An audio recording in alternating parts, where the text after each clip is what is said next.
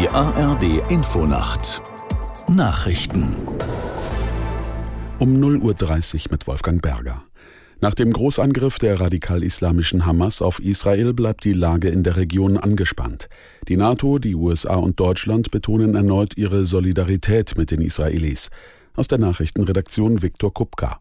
US-Außenminister Blinken zeigte sich bei seinem Solidaritätsbesuch in Israel bestürzt über die Brutalität der radikal-islamischen Hamas, nachdem er Bilder von Opfern des Angriffs gesehen hatte. Bei einem Treffen mit dem Emir von Katar in Berlin hat Bundeskanzler Scholz auf eine schnellstmögliche Freilassung aller Geiseln im Gazastreifen gepocht. Die Hamas habe die volle Verantwortung für ihr Wohlergehen. Das Welternährungsprogramm der Vereinten Nationen warnt derweil vor einer katastrophalen Lage im Gazastreifen. Nach der Blockade durch Israel infolge der Hamas-Angriffe zeichne sich eine ernste Nahrungsmittel- und Wasserknappheit ab. Die Lufthansa hat mit vier Sondermaschinen mehrere hundert Bundesbürger aus Israel ausgeflogen. Sie landeten gestern auf den Flughäfen Frankfurt am Main und München. Heute sollen weitere Flüge folgen. Bislang haben sich rund 5000 Menschen in die Krisenliste der deutschen Botschaft eingetragen. Nach Angaben des Auswärtigen Amtes leben in Israel etwa 100.000 Menschen mit einem deutschen Pass.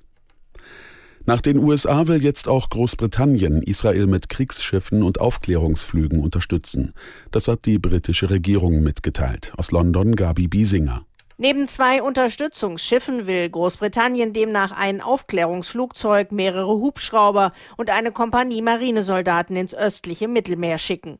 Das Aufklärungsflugzeug soll ab sofort eingesetzt werden, um unter anderem terroristische Waffenlieferungen aufzuspüren. Nach Angaben des britischen Premierministers Rishi Sunak solle gemeinsam mit den Verbündeten erreicht werden, die regionale Stabilität zu sichern und eine weitere Eskalation zu vermeiden.